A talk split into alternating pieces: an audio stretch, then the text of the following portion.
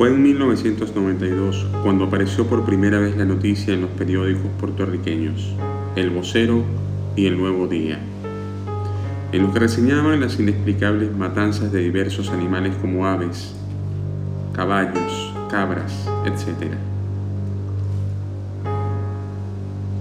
Se le conocía como el vampiro de Moca, debido a que algunas de las primeras matanzas ocurrieron en la pequeña ciudad de Moca. En una primera instancia las sospechas recayeron en grupos satanistas que se creía realizaban las matanzas en formas aleatorias. Luego se expandieron a toda la isla. El patrón común de las víctimas era uno o dos pinchazos en la zona del cuello. Los testimonios de supuestos testigos hablaban de una pequeña figura verde oscuro en la zona. Estas declaraciones condujeron a la creencia que podría tratarse de una figura extraterrestre, la cual se arraigó en la comunidad. La noticia trascendió a nivel mundial y otras muertes se reportaron en países como República Dominicana, Argentina, Bolivia, Chile, Colombia, Perú, Brasil, Estados Unidos, México. En Puerto Rico y México, el chupacabras ganó estatus de leyenda urbana. Posteriormente, se lanzó la figura al marketing. Se le describe como una criatura pequeña de aproximadamente un metro de estatura, de piel verdosa y escamosa, ojos grandes y saltones, cabeza ovalada. Con esa descripción es fácil ver ¿por qué se le identifica con los extraterrestres?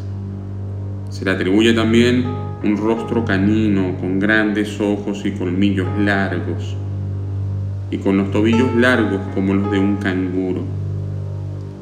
Su aspecto corporal sería similar a la de los humanos, pero algo encorvado, con espinas dorsales. En ocasiones se le adjudican alas como de murciélago. Se dice que succiona la sangre de sus víctimas y en ocasiones sus órganos. En las extremidades tendría garras. Los animales atacados por esta criatura han perdido la sangre de su cuerpo y la única herida que presentan es un agujero. Los animales no parecen detectar su presencia pues no se reportaron disturbios durante los ataques. No existen huellas en las zonas de ataque y si aparecen son similares a las de un gran cánido, pero con el talón alargado y la distancia entre las mismas parecería sugerir que salta a grandes distancias. No hay testigos presenciales de los ataques. Las teorías sobre su origen tienen mucha diversidad.